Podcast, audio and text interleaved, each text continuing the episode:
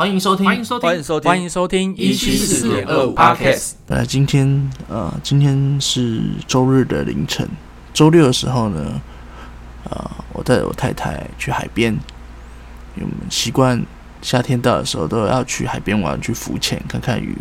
那今天的海况，嗯，蛮平稳的啊，但是视线非常的差，对，就下去就像味噌汤一样。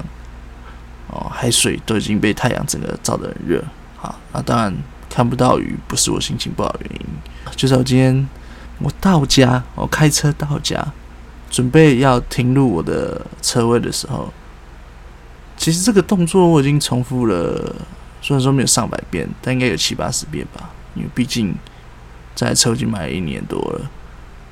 那我太太说：“哎，需不需要下车帮我指挥？”我说：“不用，我应该没问题。”哦，于是我就这样一倒呢，啊，信心的油门一踩啊，往后退，想要倒进我的停车格，没想到砰的一声，我的车尾叶子板直接撞到了墙壁上，整个刮伤，然后还凹陷。我当下真的很绝望，但现在还是很绝望了，因为还没有解决。礼拜六发生，礼拜天。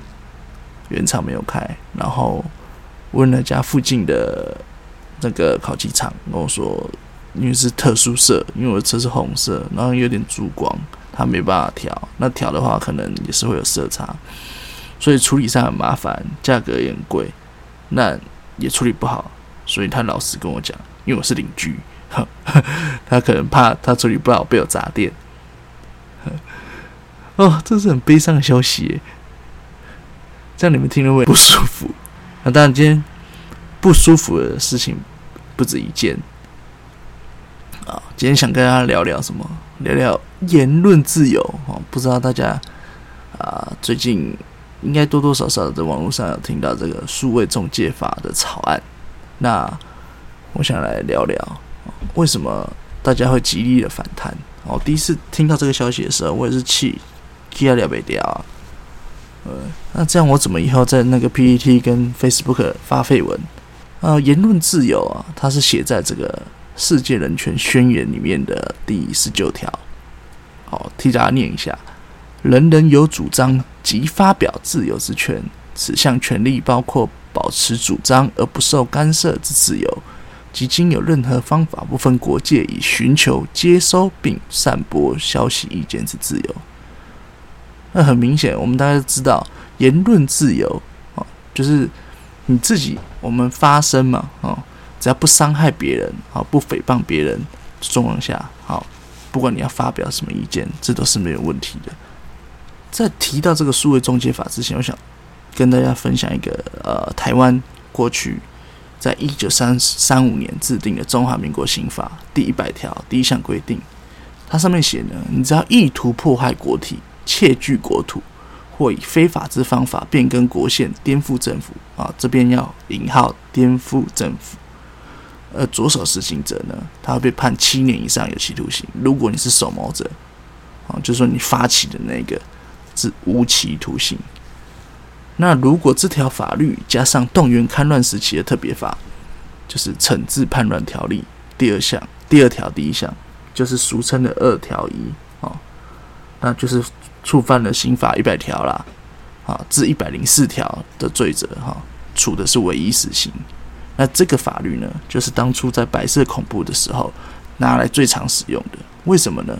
因为他只要意图，你懂吗？他，你只要你想意图什么？你想，你脑子里面想，啊，那你完蛋了，你要被抓走了。所以这造成白色恐怖，死的非常多人，就是因为这条法律。那你看这条法律，它是说颠覆国体啊，对不对？当然我要保护我的国家，但是为什么死的却是自己的人民呢？因为当当时政府认为说这些人民就是要反抗，所以拿这条法律。对，当然现在已经现在数位中介法不是说哦你你造谣就是死刑没有，它是要罚款的。平台如果放任使用者。散播谣言，或是说散布假消息的话，他是需要被处罚五百万，那甚至更高一点，有一千万的啊，是看平台的大小。那为什么数位中介法会应运而生呢？政府的说法是为了打击假消息以及谣言。那这次网络平台，这一次它的应该说这个法案它的草案不只是网络的发言平台，哈，网络发言平台是 PPT 啊、巴哈这种低卡 YouTube，它是连个人通讯软体它都会列管，像 Line 好以及宽频提供者、网络服务提供者，它都有列管。而它的细项呢，大家可以在网络上找到，因为它有。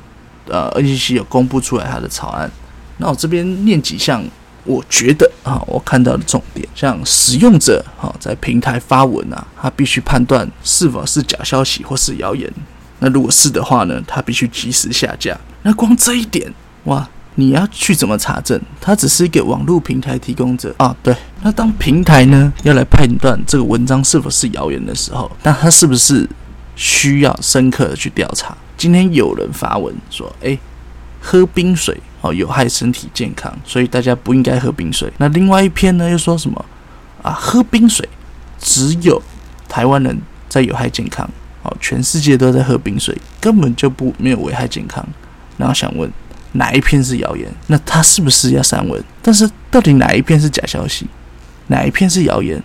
他如何证明？他有医学知识吗？他有医学相关知识吗？你怎么可能要求平台的管理员他有这样的医疗背景？更遑论政治上的事件。像我看新闻，巴哈姆特的副镇长就有提到，如果是论文案呢，有人指控竞选政治人物抄袭，那另外一篇他又指责说，哦，不是不是，啊是别人抄袭这个竞选候选人的，那到底谁才是假消息？那是不是逼的平台得第一时间？就下架所有的文章，那这样子是不是造成资讯的流通的断裂？民众没办法接收到资讯，以及你想要讲出来的话，以及对政府的质疑。再来，数位中介法它的服务提供者啊，必须配合好提供使用者资料。程序给政府，那这是他认定，就是说这个使用者违法的时候，他需要你提供资料，你必须给的。那这样跟中共中华人民共和国是不是一样？他要求现在各大的这个平台，Facebook 啦，呃，当然微博早就已经交给他了，把他们的演算法通通交到交给党。那另外呢，我看到还有一点就是说，鼓励这些服务业者呢，这些数位中介的服务业者呢，要定定自律的行为好准则。啊，来建立自律的机制。那自律机制，以我的解读就是什么？自我审查。我什么样的东西能给他过？我什么样的东西不能给他过？那以后政治类的东西、有争议的东西，要不要给他过？因为我不知道他是真是假。那我觉得一律一律不抛喽。那言论自由，即使你过滤掉了假消息，但你也把正确的消息阻挡在了平台之外。根本就不会出现在人们的眼光之下，人民也无法取得正确的资讯。那我觉得首当其冲的当然不是平台嘛，啊，因为平台他们是提供这样的服务去赚钱，然后赚流量。那他大不了就是把文删掉，不然被罚五百万，谁受得了？妈，一天十篇就五千万了。那我觉得首当其冲的是谁？就是我赖群里面的 A 片群主啦。不过幸好我都不看赖群里面的 A 片，我都用付费线上看。使用者付费，那我认为呢，这个谣言呐，谁来定夺？平台第一时间一定是没办法来判断谣言与否嘛，对不对？那现在还没有上路的状况，谣言谁来判断？依然是政府啊。当人民提出质疑，或者说政府觉得说这样的消息是不对的，那他是不是会立即提出澄清？那我觉得这很合理，本来就必须要经过这样的流程。当人民提出质疑。政府就需要澄清。那像现在政治人物最喜欢提倡的什么？市政透明化以及政策透明化。那像会议记录啊，通通都要保留下来给人民知道。对我来说啊，人民是资讯取得的弱者。那我想问问看，如果人民质疑政府说：“哎，你这个疫苗啊，高端疫苗啊，是不是买很高啊？不然为什么价格不公布？”提出这样质疑的时候，这篇文该删除吗？人民没办法得到他有的资讯，他去指引你的时候，但政府却。说不好意思，这个是商业机密，好，所以我们把它封存三十年，啊，三十年以后你就知道了。那不是很荒诞吗？我觉得大家不知道还记不记得，在武汉肺炎刚爆发的时候，卫福部罗毅军哈，他是透过 PTT 啊，快速发现中国武汉肺炎爆发的情资。那政府呢，当机立断啊，就是阻绝这个疫情在境外马上进航，让武汉肺炎没法入境。那我觉得这就是资讯言论自由的重要。如果说今天要把谣言扼杀在摇篮里，就扼杀在人民的嘴里的话，你觉得这个话传得出来吗？我说，哎，武汉好像有肺炎。好像有病毒哦，这样的推论，因为那时候当下也没有证据嘛，人家也只是说好像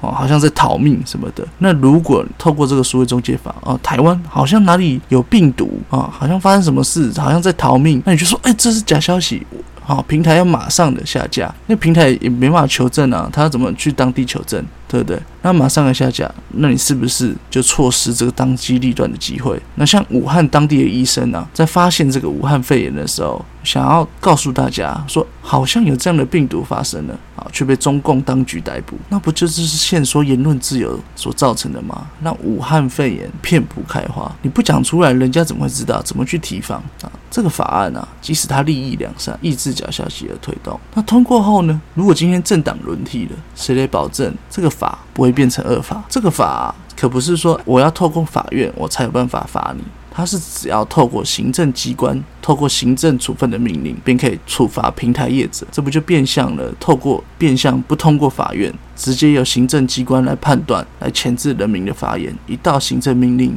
便可使平台交出使用者隐私资讯或重罚平台以经效用。虽然说这次的今天内容啊非常的沉重，我也不希望在我们这个年代，理应存在的言论自由、自由的空气，便扼杀在我们这一代手里。希望郑南龙啊与过去的先烈可以托梦，拜托托梦给蔡英文，托梦给苏贞昌，托梦给 NCC，告诉他们，他们当初是多么的困难，才争取到这个言论自由。这集内容跟。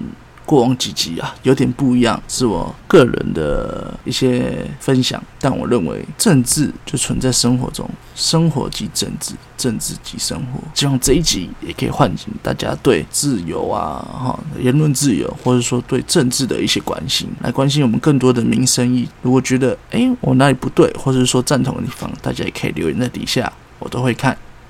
谢谢大家，拜拜。